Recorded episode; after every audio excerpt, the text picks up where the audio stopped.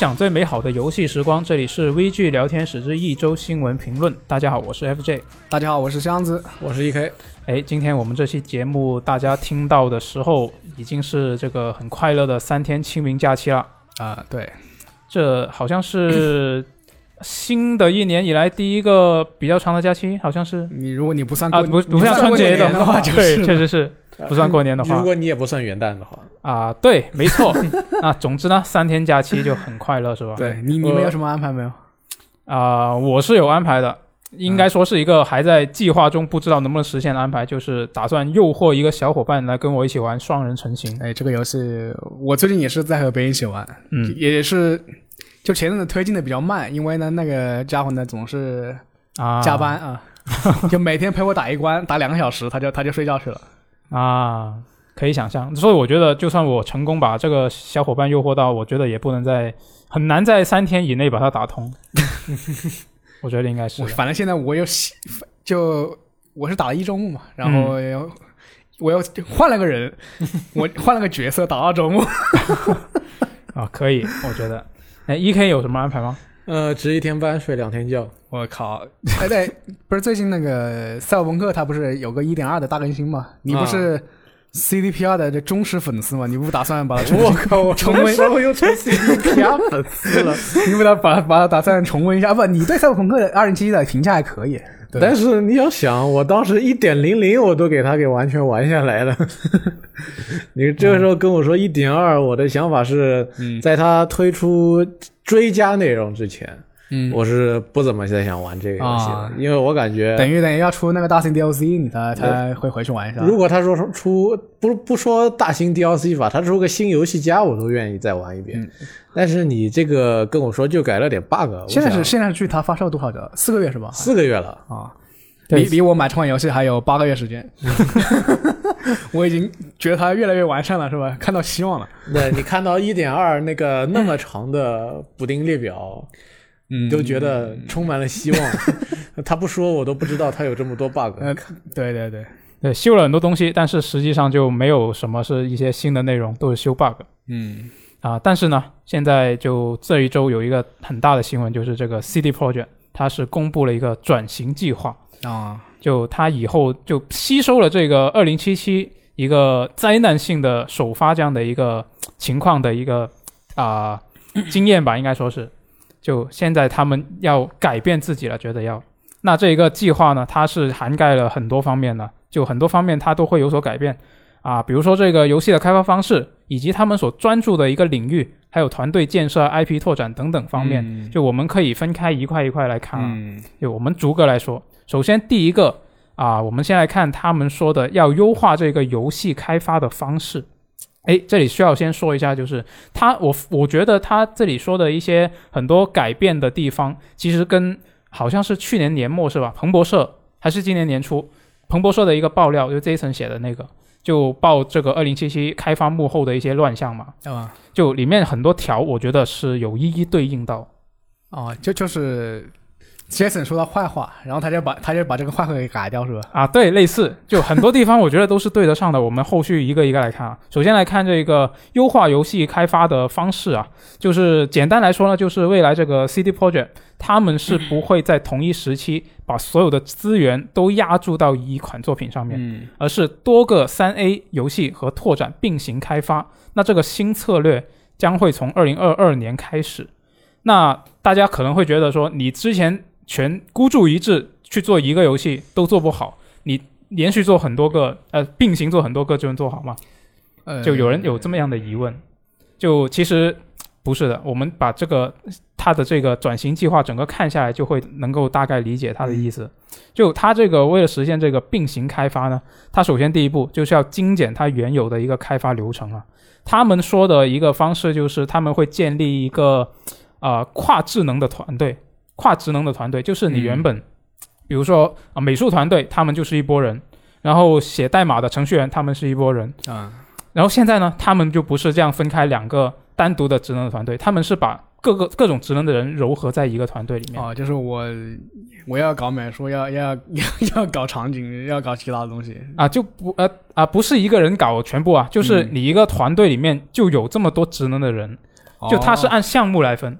哦，我知道，我理解了。就啊，比如说我做一个二零七七，然后呢，它里面不是有很多模块吗？比如说啊、我做这一块，我们这个团队是做场景的，然后啊、做美术的人和做呃程序的人、做策划的人嗯都在一个团队里面、一起来做这个场景。嗯，就那像像各个项目组呗。对对对，那以前以前是分开一个一个，他们按他们的说法是一个瀑瀑布式的开发流程嘛，啊，就做完一个就做下一个。对，瀑布式是很很传统那种开发，就是先提需求，然后就是需求就是把你各个细细致提到提到那个点上，然后你再派下去对，开发完。就就反正简单来说就是做完一个再做下一个。对，对，它现在呢就是多个部分就并行开发，然后就分开团队那。现在就有点类似于敏捷开发呗。对，是。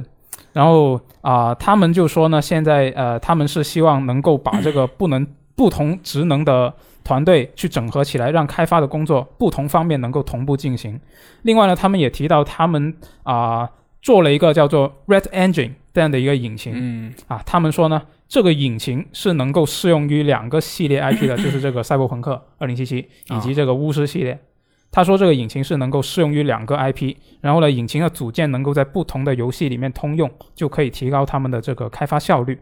然后他们啊、这个优化开发方式里面还提到，他们做游戏的这个方向是有所调整的。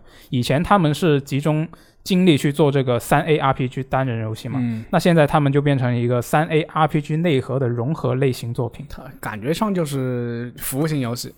是吗？嗯，就我看他，因为他这个东西是一个视频里面他们那个 CEO 来讲解嘛，嗯我看他们做那个 PPT 还做的挺漂亮，然后他们那个图就非常的大公司 PPT 都做的漂亮。对，没错，他们那个图我觉得就很有说服力。他说我们巫师初代的时候就是一个纯 RPG，对，然后到了巫师三已经有已经是一个有动作元素的 RPG 了，然后到了二零七七，我们又把在动作元素和 R 动作元素的 RPG 基础上加入了这个射击的元素，嗯，就很有理有据。你看我们的游戏类型其实一直啊，在、这就就就哦，这个意思啊。对啊，就就他说未来要融合其他类型，就按他这个说法捋下来，我觉得也很合理。那我觉得嗯等于没讲。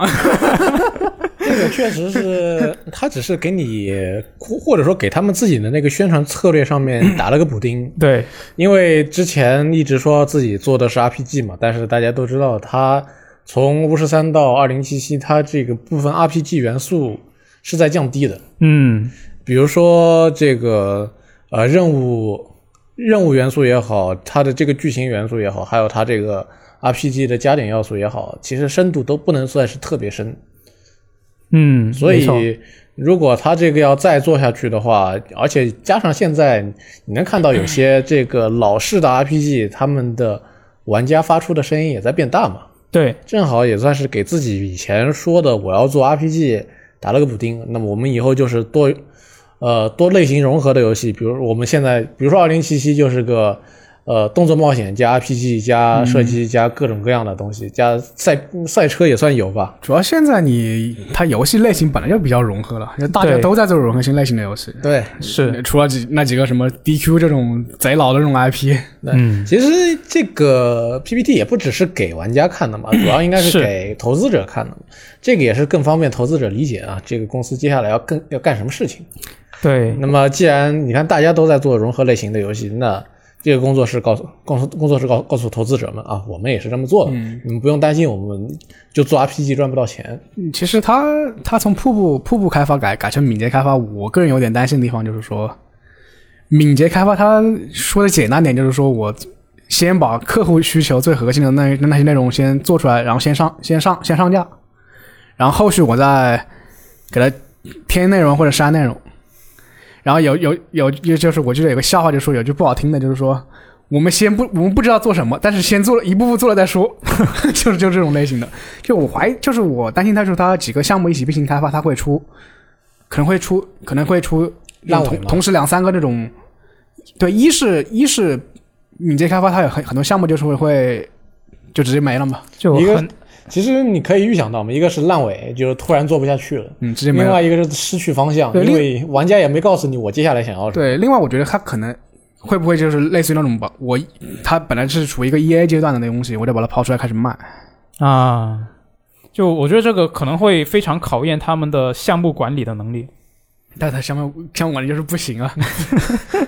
啊。那总之，我们先把它这个呃改革的方向变化先先把它看完。其实它 CDPR 它的员工数还是比较多的。嗯，如果你参考那种类类似于那种中型工作室，像像那种 P 社啊，或者是呃那个做什么什么沉默之城的这种这种工作室啊，嗯，什么七八七八十个人一组，对，去去把一个项目给做出来，还是我觉得还是可以做。是，嗯而且而且他未来还会继续去增加他这个团队的规模，就后面我们会会谈到这个事情啊。嗯然后呢，这个方向调整方面，他们也会把原本专注于这个单人体验改成专注于单人加线上体验方面。嗯，就是服务性游戏了。对，那其实主要是他，你已经你已经看得出来，二零七七有很多地方是有学习那个阿星游戏的嗯那个怎么说呢？迹象或者说是一些方向上的感觉。嗯，那么大家都知道 GTA VL 赚赚了多少钱，对那你学的也是很很正常的他他自己也说在开之前说在开发一个大型线上线下项项目啊，那就是二就很很有的线上版。对，很有可能就是就是模仿那个 GTA Online。嗯，但是这个现在其实已经有变化了，这个我们后面再说啊。嗯啊，关于这一个线上体验的部分呢，其实他是这个 CEO 是在视频里面有提到过，他们强调了就是制作单人故事驱动的三 A 级 RPG 这个这一点对他们来说是不会改变的。嗯他们说，他们说改变的是对线上内容的长期方针。就他们觉得这个线上内容啊，是是他们自家所有 IP 发展的一个必要条件。就我觉得这个话最主要就是做给投资者听的，就嗯说给投资者听，哦我们开始我们不会纯做这个单人游戏，你们不用担心我们的盈利问题。嗯然后跟这个盈利问题有关的，还有就是说，原本只专注于这个游戏本身，现在就是变化成了专注于游戏以及泛 IP 生态圈的一个建设、嗯发展这样的一个东西，也是 CDPR 宇宙呗。对啊，就是 也是也是也是主要是告诉这个投资者，就不用担心我们的盈利问题。嗯这个我觉得他们现在说，呃，要多个游戏项目并行开发，这个这一点其实是我记得是之前他们二零七七刚出来，然后被大家一顿喷的时候，好像是 Jason 还是谁哪个反反正是一个行业大佬，他们就在推特上面说，你们这个公司这样子只只有一个游戏，呃，然后全部资源就丢进去了，然后做很多年，然后拿出来一旦失败，那个风险其实是非常的高。是啊我觉得就是考虑到这一点，所以现在决定要这么做。你看他们的这个转型计划的话，你可以看得出来，他们这个方向性其实是很明显的，就是说改变自己以往过去我就做这么一款游戏，这种我此刻一款游戏给玩家带来最好的游戏的这一种表现出来的形态，现在已经不适用了。嗯也就是说，一个是我要做那把一个系列给做个同步发展，做到各方面的内容都有；另一方面，我要同时做几款游戏，那就是说他们是往那种大型大厂的方向去做了。嗯，对，那种这种就是他他这种他他我的感觉，二零七七是那种大型的中型开发商。他不，他现、哦他现在模式就是有点像像类似于我我是 S S R E 旗下一个工作室这种，我是声波厉害工作室，我是完美工作室，就这种开发方式。对他们就是一个大型的中型开发商。我的对心我的意思是这个样子。嗯，但是这一次转型，意思就是说，我们真的要做一家大厂了。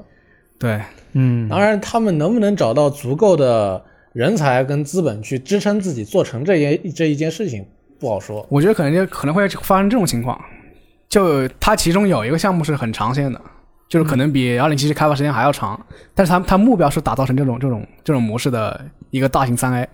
另外有其他团队就做那种比较小规中。量轻中量轻量的，就比如什么昆特牌这种，嗯那也也口碑也不错，卖的也可以，然后就维一直维持它的现金流。嗯，我觉得应该也是。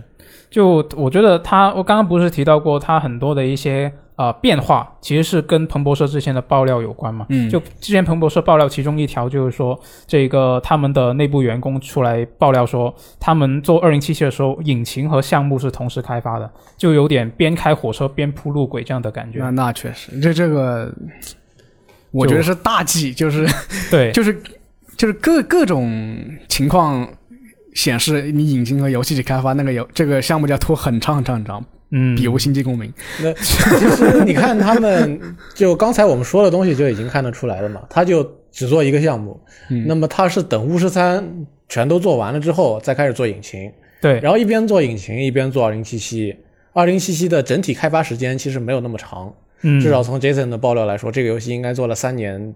对，当时是说二零一六年才把巫师三的东西全部做完。对，就就是说你你边开发引擎，你用别人的引擎，我觉得这个这个方式没什么太大问题，或者你嗯用你以前的引擎，像卡普空就这么搞的。对，但是如果你边开发引擎，要边要用你开发这个引擎，那就也会有问题。我我是觉得，如果你只有 你这个团队，你只有一个项目在做的话，你又要做引擎，又要做游戏，这肯定是在，而且他你做的这个引擎是为了这样一个级别的游戏做的引擎，嗯，你肯定在这个时间上跟经费上是有很大的问题。对，一你看这个 E A，他做那个寒霜是就戴斯他自己去做，其他工作是正常做游戏。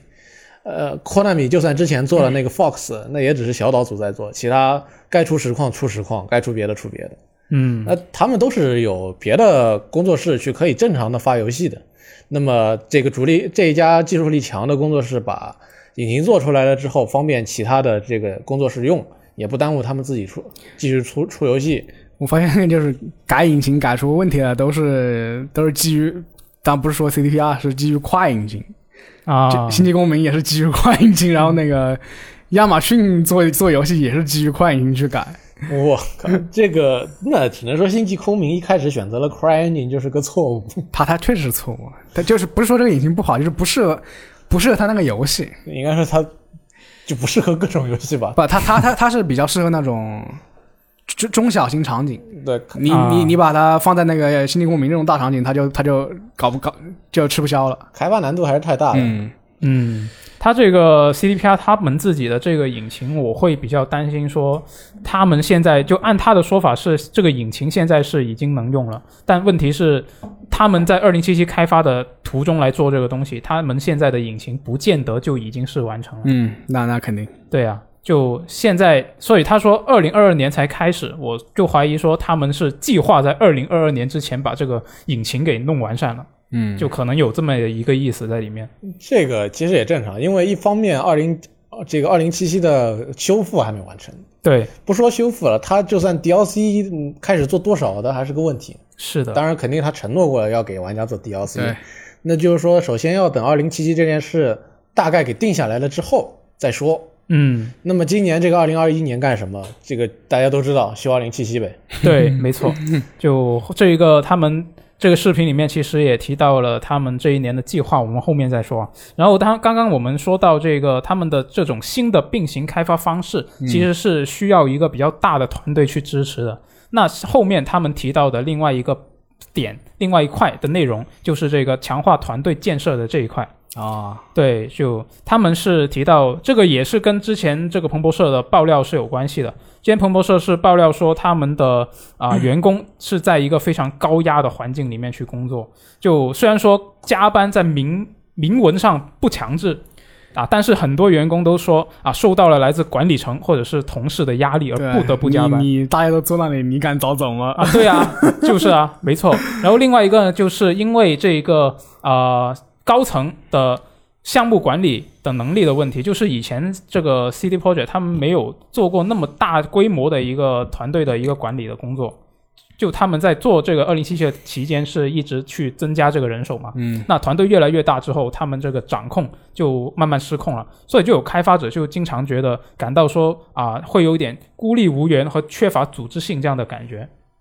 那这一这些当时爆料提到的这些点呢，他现在的这一个强化团队建设的转型计划里面，其实也也也有针对性的提到，就是他们现在的目标就是要改善这个工作环境嘛，减少加班的需要，打造一个可持续且充满关怀的工作环境。那里面他提到了几个点啊，第一个就是他要重新定义首席技术官的职责和身份。那这一点我觉得有点神秘，就是跟这个团队建设相关，为什么是这个首席技术官呢？我们之后再讨论啊。那另外一个点呢，就是他们说要促进这个团队的内部沟通，要同时扩大这个公司的啊、人才储备，以提高这个生产力和工作效率，就是要招更多的人了，按他这个说法。然后另外一个就是刚刚提到过的这个推广一个灵活的工作方式，就我觉得跟他们之前那个灵活交付的工作方式其实是有关系的。但这个可能也跟这个啊、灵活的工作时间也有关系。啊，对，然后灵活的工作时间等于加班，有道理，弹弹性工作等于加班，是的。等等于你不用下班了。啊，然后现在他们是最近这啊、也是公布了一个新的收购的声明嘛，就是这个温哥华的工作室 Digital Scape Studio 这一个工作室呢是已经被他们收购了，然后就作为他们团队的一部分。然后根据他们的说法的话，是未来还会继续去增加这个相关的人才。啊就扩大这个团队。诶，首先你们觉得为什么这个团队建设方面的工作要来由由这个首席技术官来负责呢？我觉得这一点很神秘，我不是很理解。他就这个不是说由首 CTO 来去负责这件事情，他的是他上面说的是重新定义 CTO 的职责和说不定是原来 CTO 管的太多了。对，哦很有可能他们 没有一个明确的，没有一个明确的就是团队管理的职责的人在那里。嗯，也就是说，CTO 他想好了我这个东西要怎么做，然后他家就怎么做了。啊，就可能可能原本是这个，他们原本 CTO 是不得不兼任了这个相关的工作。可能你你看 CTO 还有一个 CTO 比较明显，约约翰卡马克 CTO 也是。嗯那别人我就不管，不我就只做技术啊。啊，你有什么问题你问我帮你解呃，决。很有可能是 CTO 他们在过去的开发过程当中权力太大了，嗯现在要把这个 CTO 的职责更明确一点，你就管这方面的事情。对，就当时彭博社爆料里面是提到了一个高管，是当时工作室 CDPR 的工作室的负责人嘛，嗯，他是跟很多啊、呃比较老的开发者是有一些矛盾，然后是逼走了一部分的开发者，最后是。对，其实其实我看到看到这条新闻之后，我去查一下那个 Glassdoor，就是一个雇主评评价网站，嗯，就 CDPR 目前来说总分是五星啊，满星是多少呢？满星是五星，啊，但是但是他他只打三点三点二，哦哦哦，三点二，就是有一个项就是说你愿意把你的公司推荐给你朋友吗？只有百分之二十四的人愿意推荐。啊然后还有一个一个数据是你你支持你支持你家老大不？就是支持你家 CEO 吗？嗯只有百分之三十八的人支持。啊，反正就是怨念很大。就是你刚才说那个，就关于逼走这个员工这件事情啊，嗯就有个人就今年一二月份的一个评价，一月一到二月一个一个评价是说，这里面裙带关系太严重了。啊，裙带关系，这对，然后然后其实其实大家提了一些就比较常见的一些东西啊，就是工资低，CTI 工资低，嗯然后在波兰生生活的很艰难，很艰难，然后然后什么。就是就是可能是一些啊北美的一些开发开发者去去那种波兰去住，可能住不习惯吧。嗯然后另外一个就是晋升渠道没什么晋升渠道。啊，就可能比较固化里面的一个职位什么的，对，因为你要想到的是 CDPR，呃，当我们提这个 CDPR 发展史的时候，总是要说当初一群哥们儿建了个公司卖盗版，就卖盗版呗。对，那就是说这个公司的创始人群体是个什么样的人？当时这个都是创始，他们创始史当中就跟你说过的，就这帮哥们儿建的这个公司，那么你觉得这个公司做大了以后，你能随便把哥们儿给踢走吗？嗯，有道理，就可能这这个高管方面的是比较固化。啊，那这个我们也不好说什么，因为毕竟是他们内部的东西嘛。反反正我是还有一个就是今年二月份的一个留言，啊，还有什么就是？说说是不加班，还是还是加，就是就是说他们有个工作表，嗯有的时候有时候工作表一周每天排十二个小时，啊，嗯，那这个能说是我明面上说不加班吗？这已经是明面上说我要加班了呀。嗯，那确实是。啊呃，其实当然他当然他这个像是四月份提出来的，可能可能已经改了。啊，你这件事情吧，你还是开可以看到，这个对于 CDPR 来说，现有的这个学习对象啊，就在欧洲啊，我还是要说是育碧嘛，对，因为你看他们这次是收购了一家外包工作室，嗯。是加拿大的，那么有一个好处，一个是方便自己跟外包，就是说先是加了人，嗯。我们有了更多的人，然后因为他们之前是外包的，现在是自己的员工，加强交流，嗯。然后他们在加拿大，那么加拿大大家不管怎么来说，从这个生活条件上应该还是要比波兰好一些的，方便以后有志于加做这个他们游戏的人加入到其中嘛。嗯因为你说我去加我去加拿大分工作室，总比去波兰工作室生活条件要好。对，呃，这个交通也方便，生活环境对，就是就是说，他可能你本身在波兰区区域那一块的人才有限嘛，他是他开辟了一个加拿大工作室的话，可以吸引更多人才。对，对你看这个育碧的主力工作室都在加拿大嘛，嗯，对吧？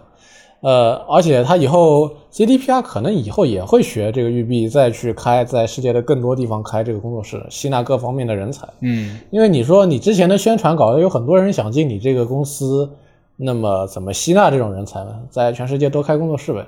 而且你刚才说你这个要同时做几款三 A，那么这个新增人手也是你必不可少的一件事情。嗯对，就其实我还会有一点担忧，就是有一些公司啊、就我我所知道的一些国内公司的例子，就是他们想做一个比较比较大的项目，然后就去短时间内去扩扩充了很多的人手，啊，就很容易这在这个过程当中就没没想好。对，没想好，有一些就有点迷失的感觉，就可能会有一些，嗯，就要招什么样的人，他们可能会没想清楚。嗯 这个对于很多工作室在扩大的过程中，就是说一一款游戏一炮成功，然后我们就要有大计划的时候，嗯，这个扩张过程很多公司都栽在上面。嗯对，就过去的团队交流气氛被破坏了，这个过去的这个开发流程被破坏了，以及新来的人要如何让他们融入团队，也花了很长的一个时间。是，很，然后你自己没能辨对呃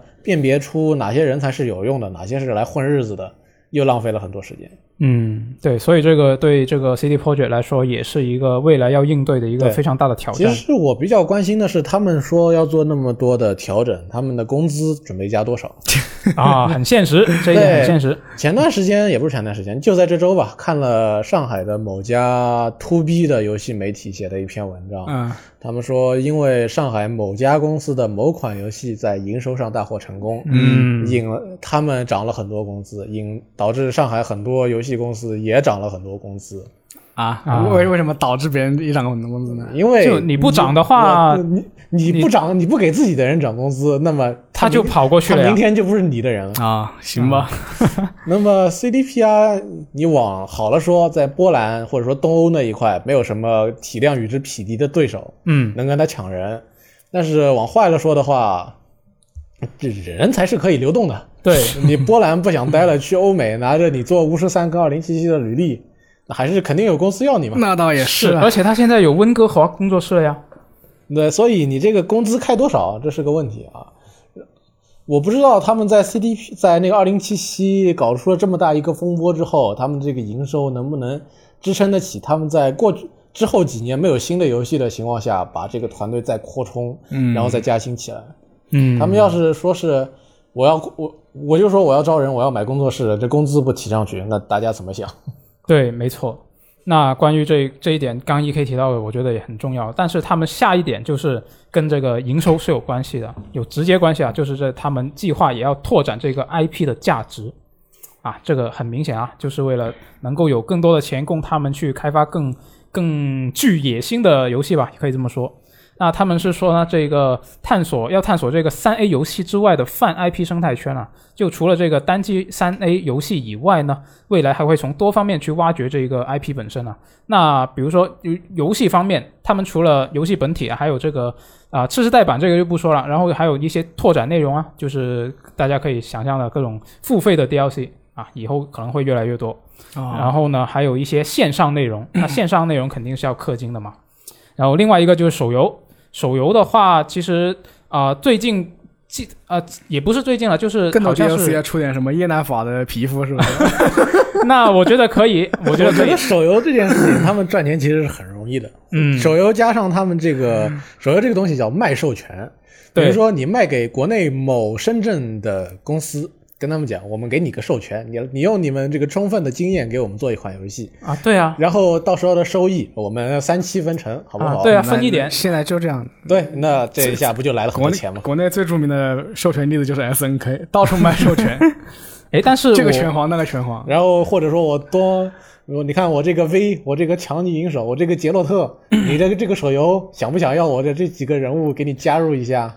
嗯，也是啊，那个你看这个杰洛特不就去了猛汉世界嘛？对某还有某嗯某某某某某放置类游戏就放了《刺客信条》的人嘛，对不对？是对，啊，但是我从他现在所做的这些东西来看，就好像还没有发展到这一步。就对，手游方面，他们还是以自己做为主你就就昆特牌嘛，啊。除对，除了昆特牌，还有一个巫师怪物杀手嘛，好像是去年年末的时候我记得是还有一个 AR AR 的，对就是这个怪物杀手但它是免费手游，对。那免费手游就啊意味着氪金啊 是吧？那越是免费越是要你氪钱呢、对啊，其实我我看了一下这个怪物杀手，它就是对标这个宝可梦 Go，这呃类似的玩法，就就是基于定位 AR 游戏。嗯，我那我一点也不看好就就这个游戏是。对这个东西，我觉得除了除了 Natic，嗯没有没有没有现在现在没有特别成功的例子。对对，关键是你要考虑除了除了除了它的宝可梦 Go 和那个 In Ingress 对这两款游戏，宝可梦 Go 是因为它是能成功，因为它是宝可梦，对你又不是宝可梦。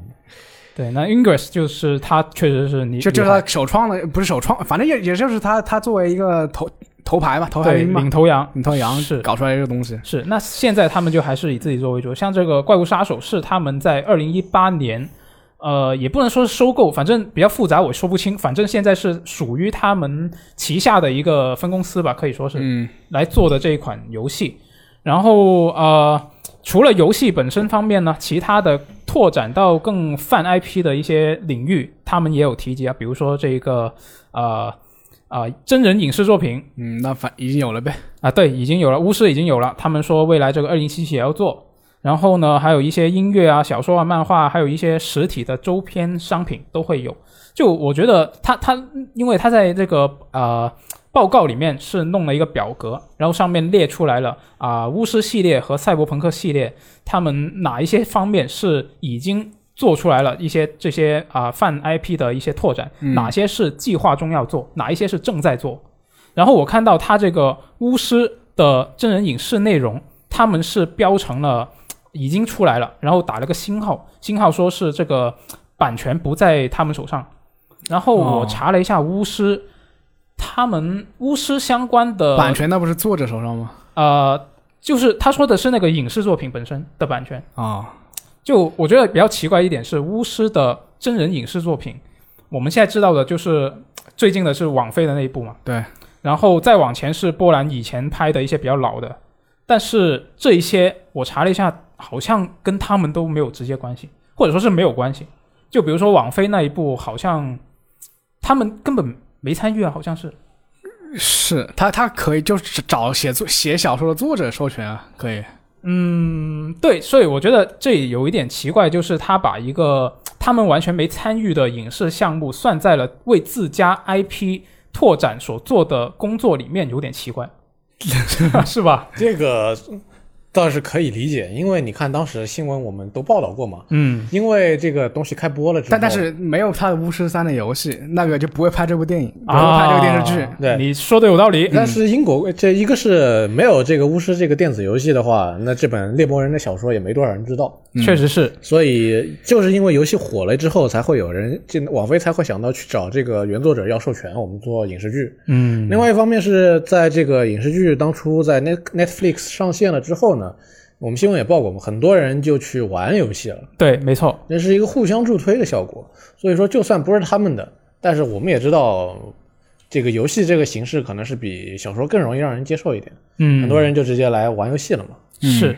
那啊，听你这么说完，我觉得他们把这个算进他们的功劳里面，我觉得也没问题。当然也，这确实不是他们的东西嘛。嗯，但是以后估计接下来要再要搞的话就，他们会自己来，应该会。也也反正要加强合作呗，这个对，没错，就他们肯定会参与到其中。对，这样现过去那种买了授权之后，授权又牵牵扯不清的这个问题，应该以后不会在 CDPR 这上面再出现了。嗯，然后刚刚我们提到的这个游戏本身方面啊，刚刚漏说了一点啊，就是他们还计划以后会推出一些啊、在线内容，比如说是同世界观的端游。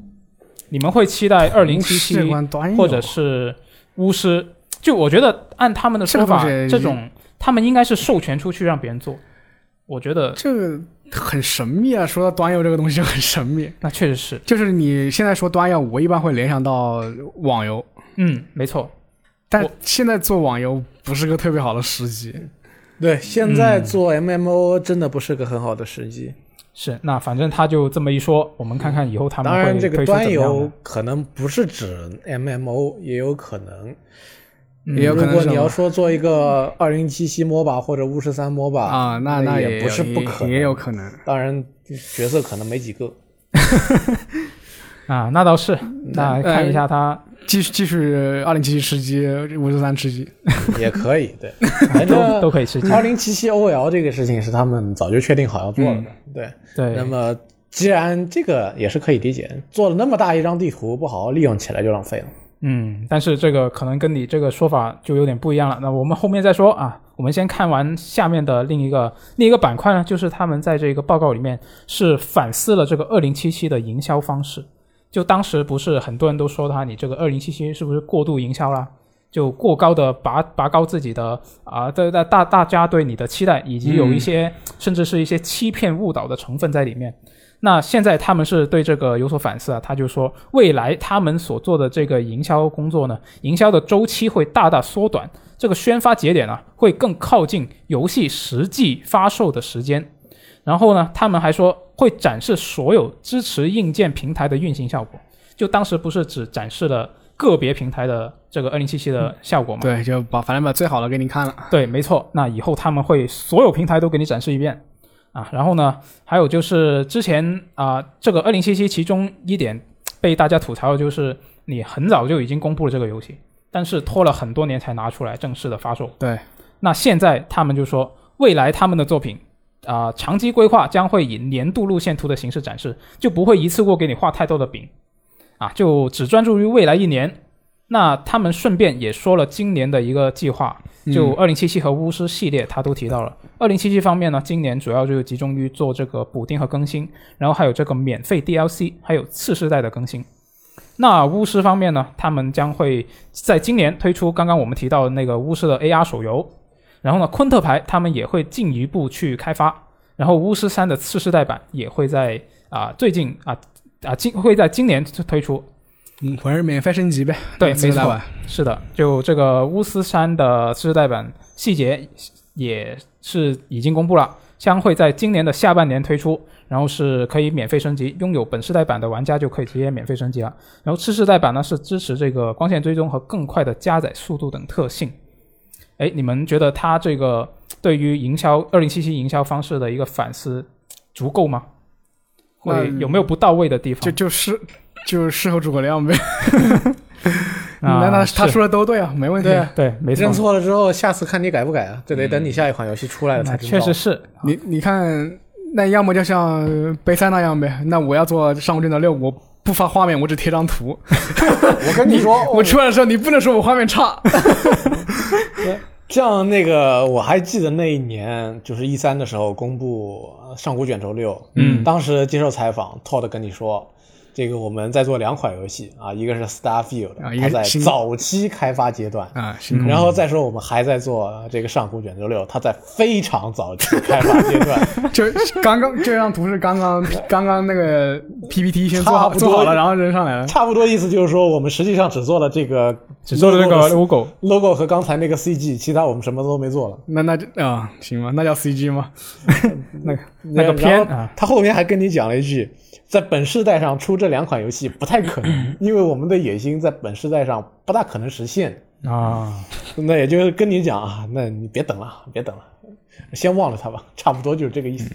哎，对，总之我觉得他们现在这个明面上说的这个改变肯定是好的，就看他以后实际执行的时候是怎么样。对，其实你看二零七七，它它最早那个 demo 和和那个那个演示 demo 和它后面的游戏就是就是两个团队做的嘛。对，是的，就那估计他们是自己也觉得这个东西不对劲呗，嗯，就完全完全是两款游戏，其实。是就很神秘啊，就看看一下他之后的一个实际的行动是怎么样了，不要看他说什么，要看他做什么，是吗？是，啊，然后另外一个就是刚刚 E K 提到的这个多人模式的部分啊，二零七七的多人模式，CDPR 现在是啊重新考虑了这个赛博朋克二零七七多人模式的开发方向。就原本他们是预定把这个《赛博朋克2077》单独做一个多人模式单独的游戏来发售嘛。那现在他们就不一样了，他们是按他们的说法呢，是说鉴于现在是有了新的、更系统的、更敏捷的开发方式，不再专注于一个大型的在线游戏体验了，他们决定，而是专注于终有一天将这个在线元素引入到所有的系列。但是具体的情况呢，就还没有展开去说这一点。嗯，不知道这个话就不知道他他想做什么。对啊，不懂，是。没没看懂他想表达就是什么。叫我把这个东西在线模式引入所有系列，就是就是一套模板，我换皮，然后全部放在所所有游戏里去吗？我看他字面的意思，我感觉是他们会在这个，就因为他们之前介绍他那个引擎的时候，他是说他们引擎是能够在所有的系列里面通用嘛，嗯，然后包括这个在线部分的一个组件也是有的。然后我感觉他们想说的就是，我们最终做出来是一个还是一个单人游戏，但是里面会有一些啊、怎么说呢，嵌入的多人部分，就它不会是一个单人的，就原本说的那种单独的多人游戏了。啊、就我在想的是，会不会像是看门狗那样，就看门狗的在线模式跟人对抗的时候，不是就人家可以突然在进入了你的游戏？那个到后那一类边都直接关了。就战争机器这种。对我意思是，形式上可能会不会比较类似？嗯，就光我觉得光环、战争机器这种，嗯挺没劲的，我觉得这种。如果他就是对，他这种明摆着都已经给你做了一个全新的开放世界城市地图出来了，嗯，你不跟 GTA OL 那样去学，你去个学个看门狗，你不觉得很浪费吗？嗯，那我确实我是重新做这个小地图再去对战，实际上没什么新意啊，感觉。嗯那你把这个地图拿出来说，我做个，我把一个，我做一，把当中一个小空间拿出来说，给你们做个那个 Team Deathmatch，我们打枪吧。那大家觉得你这是在搞搞什么？也不是不可以，就是就是 觉得他做不来了呗。啊，对对，你我我就刚刚想到这个可能性，他意思会不会就是说，呃，现在我们已经没有精力去管这个多人部就分了，GTA Online 那种做不来了呗，有有这种感觉。嗯，就是可能说不定以后他们团队真的建设起来了，有一定规模了，说不定才真的能够把这个东西真正做出来，也说不定。就反正现在我觉得大家就主要他要他他也是说我要符合自己敏捷开发这个性质啊，对那那就是我要先交付最核心的玩法，嗯，先让大家的变站起来，然后我再再再考虑怎么把地图做大，怎么把这个道具啊、元素啊、细节给给它丰富。嗯，这个等他接下来有实际动作再说吧。现在说的这个话太虚了。是，对，是的，就没什么细节啊。那这个 CDPR 它整一个转型计划，基本上就是以上这些内容。那对占占了我们大半期。对，就其实还挺多的。他们那个视频整整二十四分钟，我都能看看一啊一集番剧了。就是他们他们的设定就是这样的，这个这家公司的设定就是这样的，嗯，就面向公众的东西一定要饱满。对，很酷。其实，你看他们这一次的这个长度就知道了。既然自己犯了这个错，那么就得利用一下，嗯，把自己再宣传传承，不会再犯这个错的。对，你看包包括他那个几个那个 bug bug 修复那个那个列表那个蓝帖，对，事无巨细。条条给你写出来，真没错真是真是没什么人会去看。对但是这个就彰显一个诚意，知道吗？是，你看现在 E A 碰到个这种游戏，他上来就跟你说啊，我们这个没有 pay to win，嗯，没有氪金开箱啊、虽然有的还是有，呃，非法之类的还是有，但是有的会跟你讲，他就会明确跟你讲啊，没有 pay to win，没有 pay to win，没有 pay to win，他讲的特别大声，就是因为因为他上次这个风口是星球大战前二被被被被被搞了，是吧？，对，就是风口都是指着他的，那也就就这样呗。是，就还是刚刚说过那一点，不要看他说什么，看他做什么嗯，啊。那就我觉得他这个我我我有耐心，再等八个月。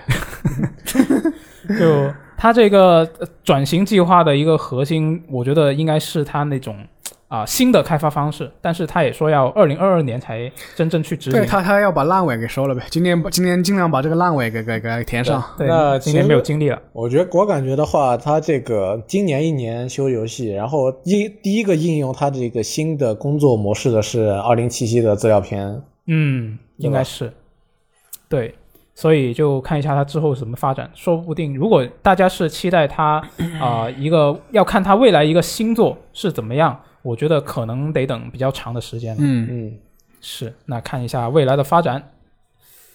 哎，那接下来我们来看一下一三的消息啊，就去年去年反正去年没办，对，去年嗯线下没办，对是的，因为这个疫情啊，那今年呢也是将会以线上的形式来举行嘛。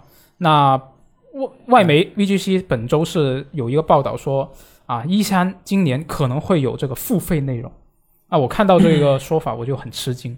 嗯。那有他他按照这个报道的说法呢，是说有多家发行商是向这个外媒透露，这个 ESA 就是这个一三的主办方啊，它是目前是计划在今年的一三设这个收费内容，比如说三十五元一个高级套餐，三十五美元啊。一个高级套餐啊啊，提供一些比如说点播游戏演示在内的一些额外内容，是啊就是你付费才能这就是够得到爱爱奇艺视频会员，啊，对，就就差不多是有些会员你才能看一些视频。是类似，没错。就他这个报道一出来呢，这个 ESA 方面就很快就出来否定了。这个发言人就对这个 VGC 说，今年一三将不会包含任何付费元素。然后呢，在他们这个啊、官方的说法出来之后呢，又有一些游戏大厂向这个 VGC 方面暗示，说 ESA 现在已经放弃了设立这个付费内容的打算。嗯，他说放弃那你肯定想过，对，没错。那那他，你看他这个发言人的说法，他也没说我们从来没说过这样的事情，嗯，他只是说我们今年不打算包含任何付费元素。就可能真的确实是像箱子刚刚说的，他们原本是计划，这事情不就跟那个呃，我我给大家，我给你讲一个、嗯、怎么说一个模式啊。嗯某一天，某个记者突然在微博上面爆料说，足协要出台什么什么政策，搞得这个足球迷 满城风雨。嗯，说我靠，这样怎么能行？骂了一通之后，过了两三天，然后有记，然后有媒体报道说，就某事向足协征求了一那个询问了这此事是否属实，然后足协说此事啊完就是完全是没有的。那其实就是如果我们想搞一件事情，呃行不行？先放个风出来，啊，听听外边怎么说。我们也没说我们是这我们说的，我觉得他们这个东西肯定会遭到厂商极大抵制。对啊嗯他他们呃，他一三本来也是一个呃类似于盈利的一个项目，就包括对，你要参展的话，他他有一有一个大头就是要场地费嘛。对我记得二零一三年的时候，一个比较老的老的老的收费是十八平米，呃，十八平米总共是一万块钱的场地费，一万美元，嗯还要加七万美元电费。啊，然后它还有就是比较两个比较奇怪的东西，就是说，如果就是你要东西，你要东西要搬，你要你总有东西要搬过来嘛，对吧？你啊对参参参参要搬过来，就是说，如果你就是你一个人搬不动的那些东西，那你必须让我们一三的员工帮你们搬。啊，还不能自己搬对，我们搬了，我们就要收钱啊。另外还有一个就是说，如果单如果就是三十分钟内没法没法组装好的东西，那也只能我们帮你组装，啊，那组装还也不能我们要收自己装。也要收钱。反正就这种，哎哎，要是你这么说的话，那去年线上形式不知道他怎么说呢？说说不定对，那变成了就那肯定就就就没没没搞那么多钱啊。那今天就要想想办法搞钱。一般去年线上大家都不不理他了，都自己搞联合发布会了。你看，对对他他这个三十五三十五块钱这个证啊，如如果是真的，嗯线下的话还有一点吸引力，就是就是像我们我们媒体去参展嘛，会贴一个那个什么媒体的 press 嗯贴在贴在肩上，就是贴到这个东西，你就可以优先试玩，嗯，或者是你去可以试玩一些就是我普通玩家不能试玩的项目。对啊，你起码可以亲身去体验嘛。对你一个就一个视频，那别人给我转载一下，我不能不能看吗？真是的。呃这就长呃这怎么说？游戏公司他们想，我靠，我自己没有 YouTube 账号吗？对啊，对，是的，嗯、但是你刚刚提到亲身体验这一点呢，其实它啊、这个报道里面还有另外一点，就提到说啊、这个啊、主办方他们是有寻求过跟英伟达合作，就利用这个 GeForce Now 的平台来提供这个试玩的线上试玩的这么一个服务，但是他没说这个收不收钱。啊、g e f o r c e Now 它它 demo 肯定 demo 一般不收钱，但嗯。GeForce Now 它它的模式是，你要它它它其实是一个云游戏啊，嗯但它和云游戏不一样的地方是，你要买了这款游戏你才能玩这款游戏，啊你你不是买云游戏的服务，那他就可以名正言顺的收钱了，他 是吧？那他一个 demo 他怎么收他钱吗推？出个抢先体验呢？啊，他他其实还是要收一点那种呃，就是订阅费，但是订阅费非常便宜，就相比于其他云游戏。对，它其实可以出个那个 E 三 demo 云游戏试玩哎，那套餐那也可以，抢先体验你你这么说也可以，三十五美元一个 E 三套餐。对啊，对你可以抢先看预告片啊，比人比别人多看三十分钟，是吧？然后上面说 E 三 demo 随便玩，这个东西我觉得就肯定是没有跟厂商谈谈妥。就三，假如假如假如我出了这个地面服务，我这三十五美元我们怎么分成？我应该是对厂商拿大头还是你拿大头？是，就是一个背后是一个很复杂的事情啊。嗯对，而且关键是今年这些大厂还理不理 E 三还对，就是。你就是你一个线上线上模式就比较缺乏吸引力。对去年大家都我我我我们就是包括那些不不参展的这些不参展一三的这些厂商，就是我可以我就是大家就想借着这个节点看一些新内新新消息嘛。嗯，那我我不参展，我一样可以发发发这种发布会啊，我在网上发或者是干什么的，我自己没错，自己开这种直面会。现在根本就不需要借他这个场子了。对我就他线下的场地都没有了，这价值更少了。对，对，只要我这个发行商或者开发商规模足够大，我随便在什么地方公布个新消息，你看还，还还还不只是这种大型厂商，你包括跟他跟一三跟那个一三主办方一直斗的这个 Devolver，嗯，那我不租你的场地，我在外面停车场搞，我自己拍个片一样，很多人看。是，再说这个 E 就像 EA，我 EA Play 搞了那么多年了，嗯。只不过跟你撞个时间而已。对，对啊。就这个报道里面其实也提到啊，有一些发行商他是告诉这个外媒，他们会为一三提供一些独家的内容啊，表示一下支持啊，但是嗯，主要的一些宣传的内容还是留给自家的独立线上发布会。哦，就原本人家就没没打算把大新闻放你那儿，你还好意思收钱？我觉得就很神秘。嗯，就这个可能也是他们只是给跟跟各大厂商就提了一下，我们打算对他有这么一个计划，你们怎么看？就可能跟他们沟通过一下，对就还没有最终拍板。发发了一些问卷，对，然后就被被爆料了，就很太有点惨了，有点惨。啊，这个东西就算真的不呃发了，到后边是他们自己公布的话，也会被人喷出来说不行的。对确实，是的，那反正今年既然他们收钱收不成了，那我们到时候就看一下他这个一三线上发布会会有什么消息可以公布了。但像一些发行商他们说了，就大新闻肯定就不会在上面了。呃，今今年今年 TGA 还还线上还是线下有有说吗？呃我，记得前阵子好像也是说线，感觉也是线上。好像是线上，印象中是、嗯，对。那看来今年也应估计也还是跟去年差不多。海海外疫情还是水深火热。对，没错。大家就看线上发布会吧。嗯 对，线上我觉得也挺好的啊，特别是对我们这些要写新闻的人来说，是吧？就现在才比较、你比较分散你，也想去一三线上吗？呃，一般就主要是疫情啊，一般是吧？如果没有疫情，你你想去？你想你想去吗？啊、是那没有疫情的话，那是有点想，啊，就毕竟是公费去的嘛，是吧？嗯对，啊，那这个我觉得对于我们写新闻的人来说，可能也有一点好处，就是他不会说集中在一个时段，你必须去熬夜去看，啊，要分散来可能会舒服一点点。但也有一些人，比如说苏活，他就觉得你宁愿一次过把它搞完是吧？对一次搞完之后回去睡大觉。没错，就这个也看个人喜好了 啊。不过这个跟我们的读者没什么关系啊。那我们就来看下一条新闻。那读者也可能会有很多人喜欢这种过节的氛围。确实，啊确，实那确实是，确实是。嗯，那我们来看下一条新闻啊。下一条新闻就是这个《怪物猎人崛起》啊，他们发售三日，全球累计的出货量是突破了四百万份。嗯那这个官方宣布这个消息呢，他们是截至这个三月二十九号啊，那也是三天，那是包含这个实体和数字版。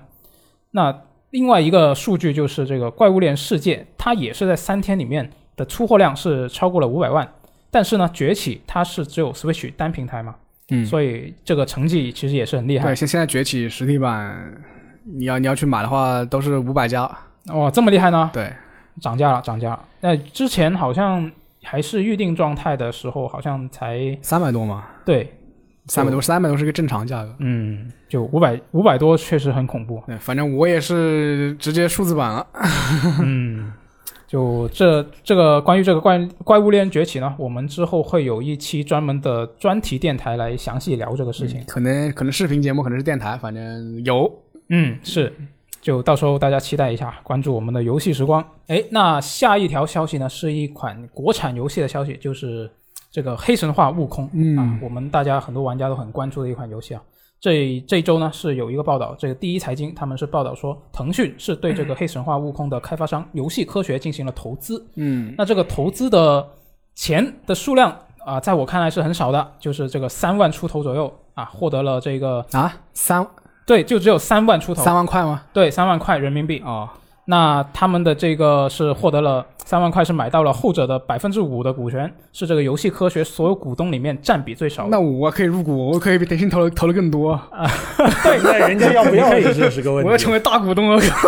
是，确实是，只要他愿意要，那我们那都可以比那他多。那倒也是。是，那这个腾讯呢是承诺是不干预这个经营决策，不抢占项目主导，不寻求发行运营。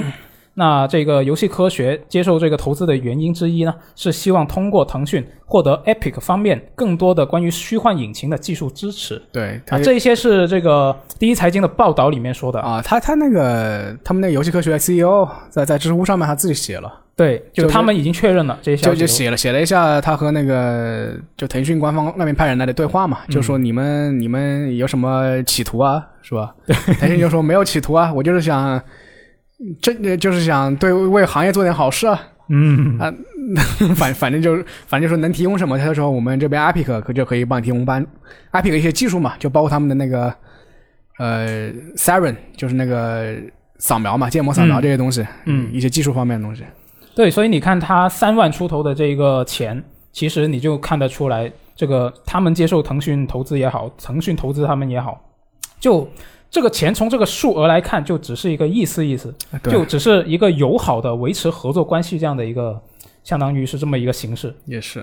就并不是说真的是为了什么啊、能够拿什么注资什么的。对，呃主要腾讯腾讯投资这个投资单机游戏也不少见，就包括《古剑奇谭》，然后那个《失落之痕》，还有国产的，还有《暗影火暗影暗影火君城对》，其实都有拿腾讯的投资。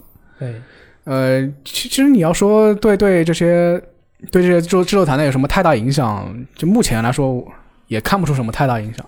是对，就就很多玩家担忧会会什么改变他的那个开发方向，或者是我会不会从一款单机改成氪金游戏啊这种。嗯，那不可能。对对，就有点杞人忧天对，啊。当然，嗯，当然对于这个《黑神话：悟空》，我一直是是一个非常担忧的一个情况，因为我觉得 他他他自从他那个最早那个演示 PV 给发出来之后，就就嗯已经把这个、就不管他是不是故意不故意故意还是不故意啊，就是他已经把这个人设给立立起来了。啊，在游戏行业中，立人设是个非常危险的危险的事事情，就是我们刚才聊的一家公司就就 就有这种情况。情 啊，确实是，你不要让你别人觉得你这家公司有什么个性。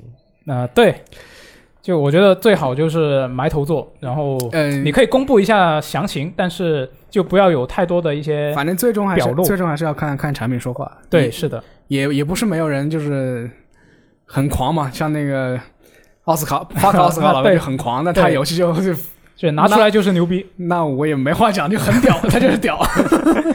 对，确实是。对对，就刚刚提到说有玩家担心这个会投资会影响什么的，嗯这个真的不需要担心。你看他这个数额，他们就根本就干预不了，他们是最小的股东嘛，毕竟，嗯，而且他们也也有这个三步的承诺，我觉得是可以放心。主要是他游戏科学 CEO 本身以前也是也是在腾腾讯腾讯做过事，对，就是可能有些关系比较好呗，是就合作比较合作比较比较顺畅，包括这些东西。对，是的。那就接下来就期待一下，对他们的在技术确实是腾讯技术确实是直接可以直接可以直接就可以用，包括那个就上海旁边嗯他们那个 Next 里面就就有一个那个很大的一个那个建模的这个 Siren 的那个东西，嗯就你人站进去之后，他就把可以把那个建模给扫出来，是就对于他的那个开发开发进度会很有帮助。他们扫过你的吗？我只在那个外面逛了一圈，我没有进去，然后他们扫一下你。非常可怕，就就几十个摄像头就就把你围住这种。啊，嗯，对，所以就可以有了这个腾讯的帮助，希望这个黑神话悟空能够做得更好。，对他，他这个主要是它这个项目也是属于就看起来就很难做的那种，嗯，对对，没错，对，就就你能加快它的开发进度是反正是好事情吧。是。就看一下二零二一年他们会不会有一些什么新的情报会公开，虽然但是我觉得比较悬他们公情报已经公开过了呀。过年前给你不是放了段小预告吗？啊，那是那是，就大家耐心等就好这款游戏。嗯，哎，那接下来是另一款游戏的一个情报啊，就是这个《心灵杀手二》啊，终于现在是啊，也不能说终于吧，毕毕竟它还不是一个官宣的消息，就是这个外媒 GameSpeed 它的这个记者格拉布，他是在本周的一档播客里面，他是自己说他听说这个《心灵杀手二》是已经在做了。听说这个字用的好呀，没错，他听说真的是听说的啊。那他根据他的说法呢，是说这个 Epic 在发行招商呃招标里面是胜出，然后呢这一款游戏将会由他们发行。那这个格拉布也说了，不知道这个消息什么时候正式官宣嗯，啊。他现在就随口一说，就 Remedy 和 Epic 看来合作非常愉快，包括之前的一些 一些独占独占的这种现实独占的一些策策略。是的，啊，这个《心灵杀手二》呢，其实之前我们也报道过啊，其实嗯这个 Remedy 其实一直心心念念想做续作，哦对，但是一直没法做。哎，为什么呢？因为这个初代它销量不好，然后当时这个版权还在微软手里，对，所以就做不了。后来后来收回来了。对，没错。啊，一九年七月的时候，它是正式的宣布已经收回了这个发行权。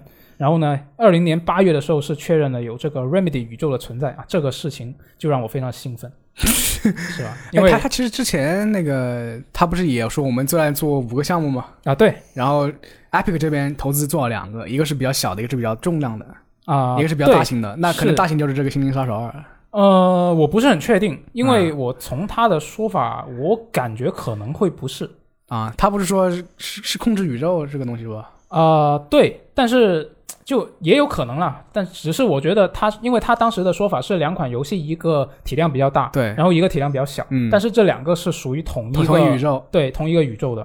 但是他们之前的说法是现在在做一款，呃，怎么说？这个 Remedy 宇宙的作品，他没有说在做两款，啊，但是他们也没有说没有在做两款，所以就 行，是我，所以就不是很确定。嗯，那当然是两款都有是这个 Remedy 宇宙的，当然是最好，但就我不是很确定啊。反正你你是都玩了，啊，对他出肯定要玩，就因为这个控制，我是个人是很喜欢嘛。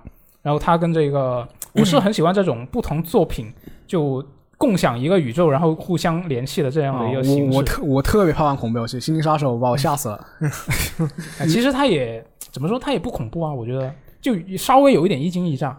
但严格来说，我觉得它不能算是恐怖游戏。我连那个《死亡搁浅》里面那个那个 BT 我都怕。哦，那那 VT 是挺吓人的，主要是它那个方式。那个特效，对，嗯反正就感觉差不多。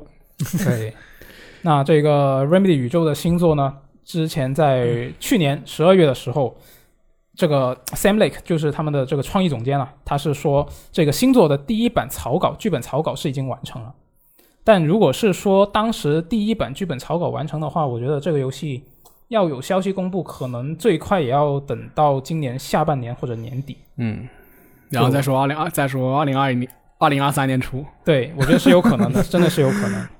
然后关于这个新闻，我觉得有一点比较值得在意的事情，就是这个 Epic，Epic 我查了一下，他们最近这些年，他们主要还是做发行工作，主要还是做自家的产品。就他们，嗯。我查一下，他们要追溯他们如果是发行不是自家做的游戏，要追溯到二千年之后了，啊，嗯这之前了，啊，就他们这二十年来基本上没怎么发行过发过别人的。别人的游戏，对，对。就唯一一个是二零二一年的《火箭联盟》的手游版会由他们发行。哦，但是现在不一样了，他们有自己的平台。啊，对，所以我就觉得他们是不是从二零二一年开始就会陆续增加这个发行别家游戏的一个工作 Remedy 吗啊？不是，呃，Epic，？Epic 对对，就这个《火箭联盟》的手游版可能是第一个，就今年第一个发行别家游戏的，这样做一个发行工作。我觉得完全没有问题。啊他他可以，他他其实资资助了那么多独立游戏，嗯我帮你们发也是很正常的事情。对对他们现在有平台，而且发行的话，还能够确保这一个游戏彻底的在他们的平台上独占。啊，是没错那也有被骂了，我彻底独占。我甚至不给你上主机，怎么样？啊当然这是不可能的。嗯，对，我觉得 Epic 还是比较聪明的。对，嗯这个他们自己发做发行的话，你就可以 Steam 独步战是吧？我觉那也不行我觉得应该还是会会会会发 Steam，啊，那也是，我觉得不至于，有可能他们 PC 上就真的他们平台独占了。是吗？对，啊，像什么 GOG 啊，跟这个 Steam 啊都没有机会。是，那就看一下这个二零二一年他们会有什么动作。其实我倒是还我我 Epic 倒是还好，我倒是没有这个平台洁癖。我也没有 我只是希望能少装几个客户端。啊，那 GOG 啊，GOG 一个客户端就可以。它那个不好用，其实。那倒是嗯 GOG Galaxy 它我上次玩二零七七的时候，就是感觉使用体验非常之糟糕。这就是你从一个平台要打开另一个平台，那真是难受。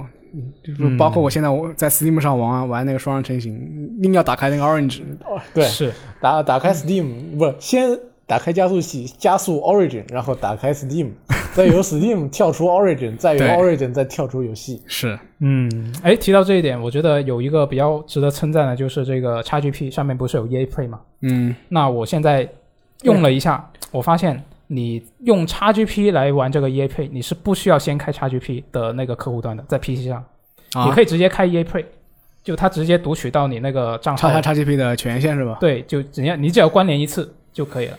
那这个体验我觉得还不错。我还没我还没有用过 PC 版的 XGP。嗯，啊，扯远了，扯远了，我们来看下一条嗯新闻好了。下一条新闻呢，啊，就跟这个睡眠质量有关系啊。啊，睡眠质量。没错，就是这个教育部啊，我国的教育部办公厅近日是印发了这个关于进一步加强中小学生睡眠管理工作的通知。那这个通知呢，它是要求各地的相关部门呢、加强对这个网络游戏的规范管理，采取技术手段，确保每天晚上十点到次日早上八点。不得为未成年人提供游戏服务。嗯啊当然，这一个通知里面呢，不仅仅是提了游戏，还有其他的一些什么啊、补习班、什么嗯网课不能开那么晚什么的的还有作业之类的。对，还有作业。之类的，不只是说游戏啊，只是我们单说游戏而已。对，当中其实有一点，我觉得还是挺理想化的。嗯，也就是说，要确保小学生睡十个小时，初中生睡九个小时，高中生睡八个小时。嗯，我觉得这个好像有点过于理想。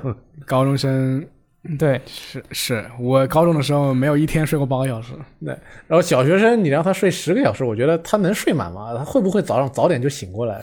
小学生的话应该小学要睡还是能睡的。小学我我一般小学时候睡九个小时。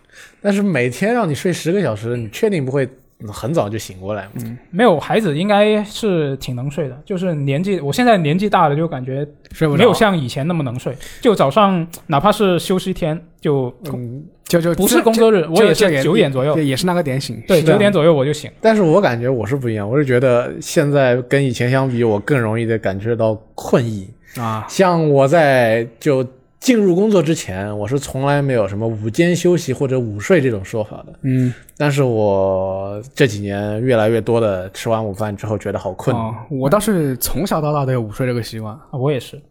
但是我觉得你容易困跟早醒其实是不冲突的呀。对，你可以可能醒了很对啊，我就我是我就是休息天的时候，早上九点多我就醒了。其实我前一天晚上可能一点才睡，但是我九点就醒了。那你睡了八个小时了呀？啊、那你说的对，其实我觉得这个每就是他这个教育部啊，就是晚上十点到零到次日八点不允许玩游戏，我觉得这其实并不是个问题。就是你不出这个不出这个政策，其实也不是个问题。，对，因为也没什么没有太多没有太多小学生会会在十点到八点 十点之后到八点之前玩游戏，嗯，就至少啊至少我我说我那个年代没有。嗯，不一样嘛。现在小学生手上有这个手机，对，确实是，确实是你那个时候手机就不能联网玩游戏。是主要是我之之前有一阵就是借住在一个，就是我老爸同学家嘛，他也带了一个小孩，也是小、那时候他应该是小学四五年级，也是十点钟十点之前就睡觉了，就就被家长管制。啊、那他有自己的手机吗？他有，但是只有在必要的时候，家长才会才会给他。啊，那就是他无法掌控自己的手机。对，那所以这个我觉得还是怎么说呢？你不要说小学生，我就说我妈，嗯，我妈现在也是经常每天都很晚睡觉。我爸跟我妈现在经常吵架，就是为因为这个问题，因为我妈会躺在床上，在被窝里面看手机、看电视剧。啊、是，所以现在我觉得小学生是完全有可能是吧？对，有可。能是在被窝里面偷偷玩游戏。对，就只要他能够掌控自己的手机。对，因为其实这就是我以前就按照我的个人习惯，就是说我小学时候做做作业啊，做的特别慢，嗯就基本上做到晚上九点钟，嗯，然后就就稍微看一下电视，然后就睡了。对，但是正好这里边写到了，他说要确保这个小学生在校内基本完成书面作业，中学生在校内完成大部分做书面作业，啊，防止这个回家之后作业时间过长，让你睡的时间不够。我觉得这也是一件很理想化的事这情。个也是很理想化的事情。就是说他他现在就说是减负减负减了很多年嘛，是就是你你学校减负，但是你你社会不会放过小孩子的，就家长就是逼着他们去补各种补习班呗。对，呃，相比来说，游戏这个是非常容易达成的一个事情，嗯但是它其他里边说的是，比如说这个开学校的开门时间呐、嗯 这个校外培训机构的这个最晚的上课时间呐、还有这个作业，嗯，倒是实际执行起来是有很多的漏洞可钻的。对，嗯。我我现在看的这个看着这个小学生也觉有有时候也得觉得他很很累，嗯就各种班。对，我最近我看到家里边不少亲戚讨论育儿的问题嘛，都是在讨论你们这个是在哪里读哪个班啊？嗯要不要给我们介绍一下？就去念一念。反正是各种应试教育的来一套，然后还还要搞素质教育，还要给来一套。啊，素质教育说到底其实就是再给小学 再给孩子报几个课外补习班。主要是我对我对补习班极其不信任的原因是，就是我当就是当时反正我中学的时候，我中学的时候其实也报了挺多补习班的，就包括什么英文啊、语文啊、数学七七里八里的。嗯，啊，最后最后考出来成绩呢，和我那个不去补习班的同学是一样的。然后，然后，然后他本来他本他本来成绩也嗯不比我好，啊，我就非常不爽，我就我就对这个补习班深恶痛绝。他是不是偷偷去上了补习班？你没有没有没有没有，他他绝对是绝对没有上。我觉得要报班吧，还是报这种游泳啊这种比较有实用性的班啊至少可以就防止以后强不被淹死。身强身健体，对强身健体很重要。对对，我觉得当然，我们没有孩子，没我们都没有孩子，其实没有什么太多资格说这个。没错。对，但是我觉得对孩子开展这个体育活动啊，还是相当重要的。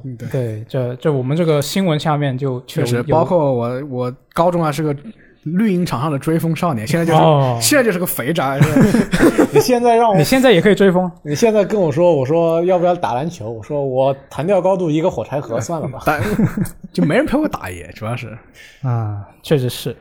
然后这个，我觉得这个新闻的话，我看了这个新闻，我会想到说，我最近其实也经常晚睡，嗯，就我挺惭愧的。我看到这个新闻你之后，还惭愧，我很惭。愧，是。啊，就我一我一直我经常我可能已经有几个月了，其其实是几个月，我说我今晚一定要早睡，嗯。然后每天都是啊十点半了，我差不多该睡了，然后拖到十一点十一点半，我我十点半有一个闹钟提醒我睡觉，啊，然后十一点十五分又有一个闹钟，通常就十点半了啊，该睡觉了，然后开始准备。都觉得你都那么你想那么早睡吗？我想啊，因为就如果没什么特别事情的话，我希望能够睡眠充足一点。我我现在早睡有点有点睡不着，嗯，睡不着是一回事，但是我觉得能够就一定要躺尽早一定要躺上，对，尽早躺下还是有好处我。是觉得我睡能睡着，但是我恋恋 不舍。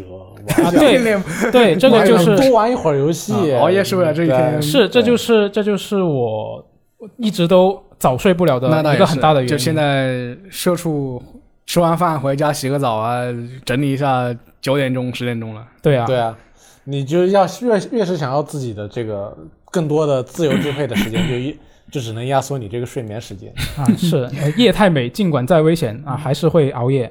对，就我现在其实也每天睡得挺晚的，都都什么一点钟啊这种时候睡。嗯我也是基本上一点钟睡觉吧，但是有的时候控制不住。比如说前两天我本来准备十二点半睡觉，已经躺上去了，那我躺在床上看网络小说，看到两点钟。确实，是昨手昨天昨手机这天我昨天我十点钟我就觉得啊我好累，我上床了，我确实上床了，然后我就掏出了手机掏出手机，然后一直玩到两点钟 你手机上玩什么呢？就就就各种刷刷视频看呀，啊，然后刷到刷到差不多十二点半，哎清清醒了，然后把 Switch 拿上去又打了两盘怪猎。啊，对，确实是这个手机太方便，确实是一个非常大的、很现实的问题啊。对我们不是说有的时候你足够累了就不一样了嘛。像我前天晚上看网络小说看的我两点看到两点嘛，导致我昨天下班以后特别累。啊那我还是成功的十一点半就躺在床上睡着了。啊，就直接昏迷了是吧？对，对，就特别累的情况下，你会在一个手游打开的情况下这哎真的，昏迷过去。我我搞过几次，就是早上醒来的时候手机已经没电了，那个屏幕还是在那一个视频的那个那个这个阶段，啊，我就知道我昨天晚上已经昏迷过去了。有 那有的时候是这个游戏这个模式的原因，我不知道多少次我玩 FGO 躺在床上临睡前玩，清体力清到一半睡着了，嗯，因为这个它这个游戏模式很没劲。对对，还有很多次我拿这个 PSV、PSP 和 Switch 玩这个 SLG，玩着玩着就睡着了。嗯，嗯，对，就大家还是尽可能有条件的话，还是尽量早睡一点。尽量十点睡八点起。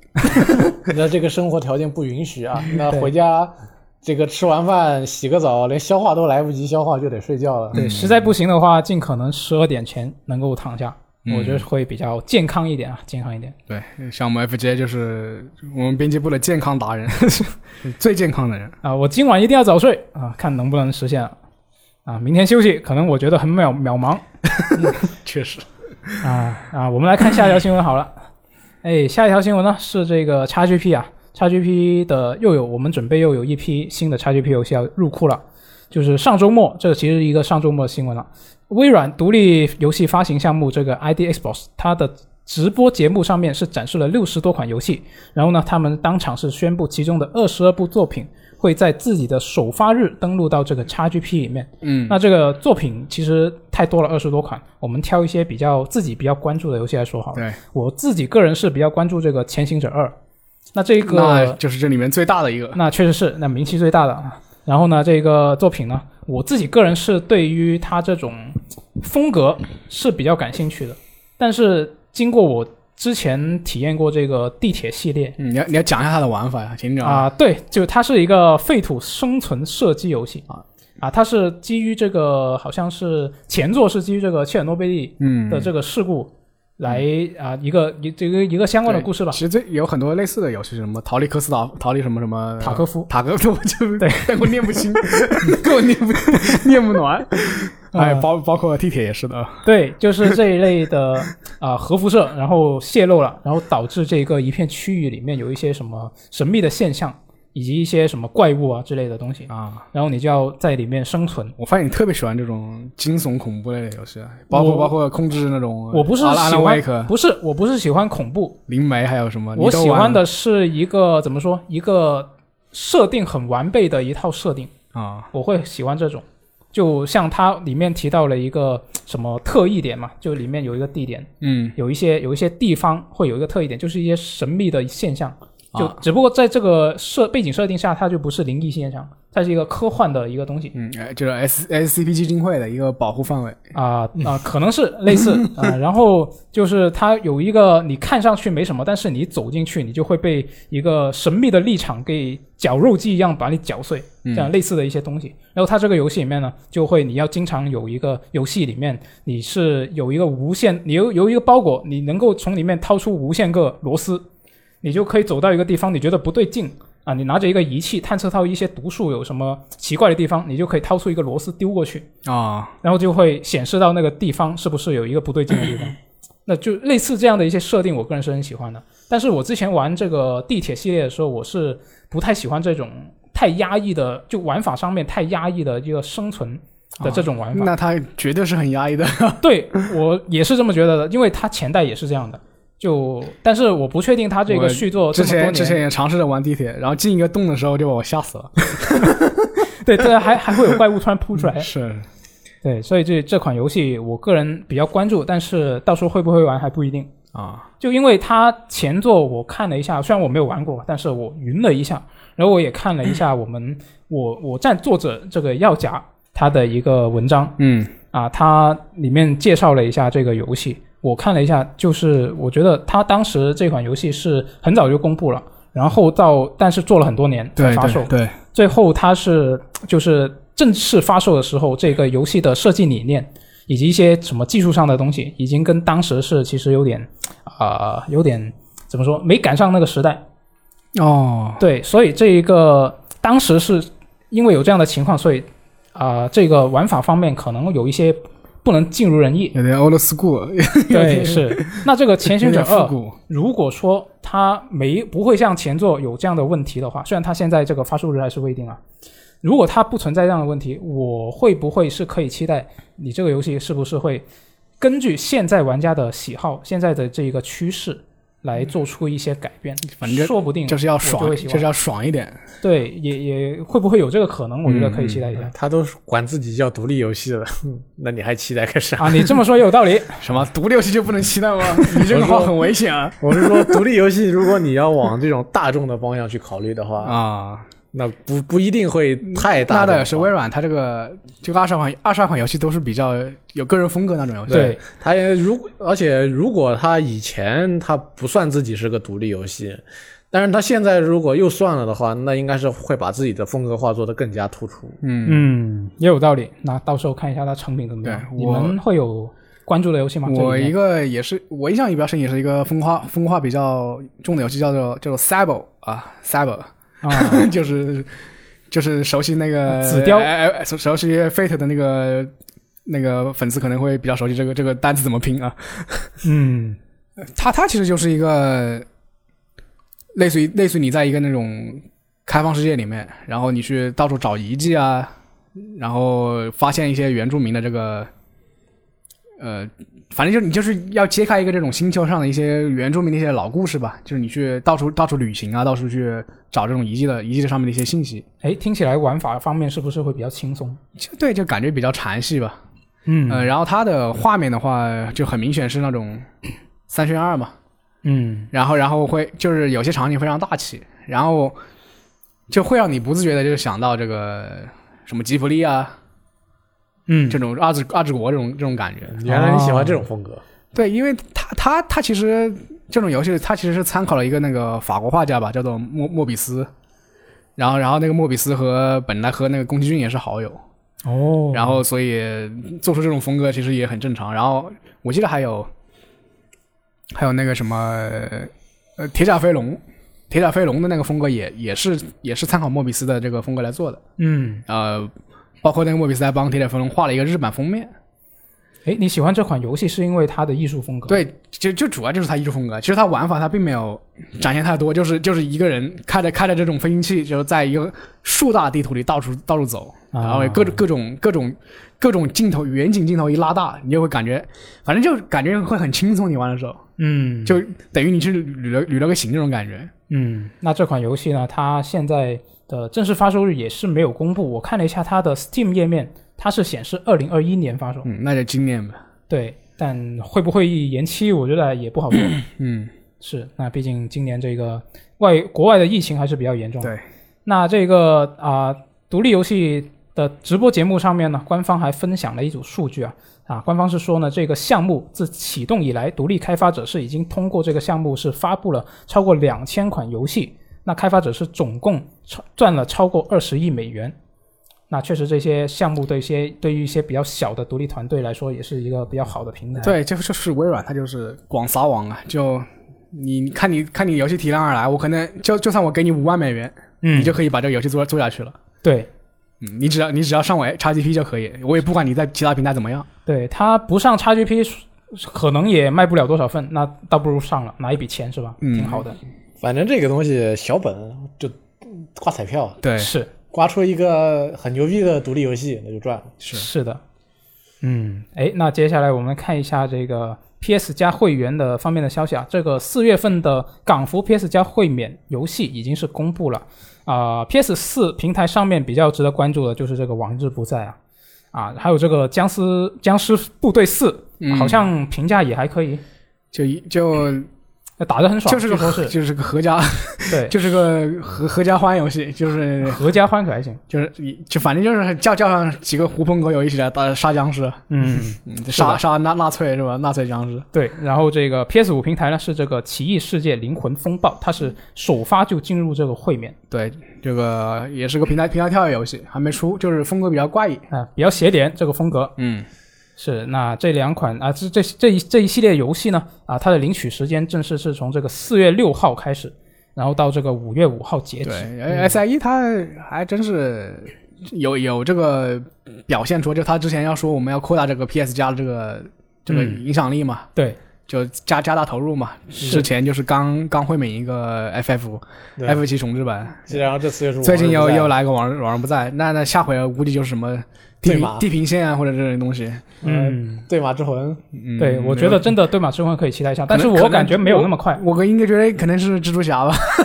啊。有可能对战神这个续作公 这个续作的实际演示公布了之后，给你会免个战神。他也是是感觉也是在这个 PS 五的这个首发期，我先来几波大的，吧我这个会员再撑再撑多一点。对，是，你看你们都不管你们买都没买，这个游戏也算是个大大制作了，嗯对给你们玩一玩。是的，啊也是他的第一方工作室本德工作室做的嘛。是对，所以第一方工作室多就是好，可以想送就送。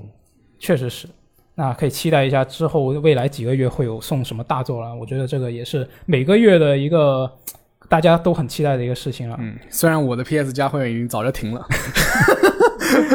我还续我我我是上个月他送那个 FF 七七二一的时候，我就我就打算我一个月把它打通，我就开了一个月，然后呢？然后打了三天，发现我坚持不下去了。啊，哎，那期待一下五月份会有什么啊？嗯，哎，那本周我们的新闻就基本上到这里就结束了。那接下来啊、大家听到我们这一期电台的时候，就是这个春啊、春节，差差点想说春节，清明节对清明节假期，对清明节假期三天，大家也应该会有比较多的时间去玩各种各样的游戏。那大家在这个清明节的假期有玩了什么比较有趣的游戏，也可以在我们的这个啊、游戏时光的 APP 的俱乐部上面去分享一下。